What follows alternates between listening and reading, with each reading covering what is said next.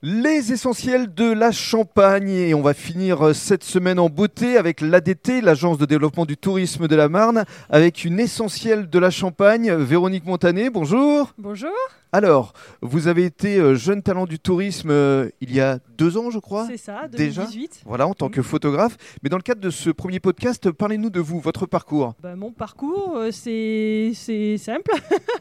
Euh, passionnée de photo depuis l'âge de mes 11 ans, bah, c'était une évidence pour moi de- d'en faire mon métier. Mhm. Donc euh, j'ai fait une école de photo à Bordeaux euh, après le lycée et puis, euh, et puis j'ai entamé une carrière de photographe qui, que j'ai mis en stand-by pendant une paire d'années pour aider mon mari dans sa chocolaterie. Mhm. Et j'ai repris donc en 2016 euh, en Champagne. euh, Qu'est-ce pour, qui vous a euh, fait reprendre Ah, ce qui m'a fait... Mais c'était évident pour moi que j'arrêterais jamais. C'était, euh, Oui. c'est- Je savais que je reprendrais de toutes les façons. Et d'où vous est venue cette passion pour euh, la photo C'est quoi C'est de capter l'instantané, les émotions Ah, c'est tout simplement une passion que m'a transmise mon grand-père. Ah oui Voilà. Pourquoi Parce qu'il était lui aussi euh, Il n'était photographe pas du tout photographe, mais il était photographe, il était plombier zingueur, mais euh, passionné par la photo, un grand bricoleur qui avait son Photographe amateur. laboratoire. Voilà, D'accord. exactement. Et c'est lui qui vous a transmis. C'est lui qui m'a transmis cette, cette passion, envie voilà, d'en faire petite votre métier. fille, exactement. Parce que c'est ouais. pas évident non plus de se lancer dans ce genre de profession. Euh, non, c'est pas évident, mais c'est une passion. J'ai ça dans les tripes, donc euh, c'était, c'était pour moi une évidence. Et cette évidence, elle est reconnue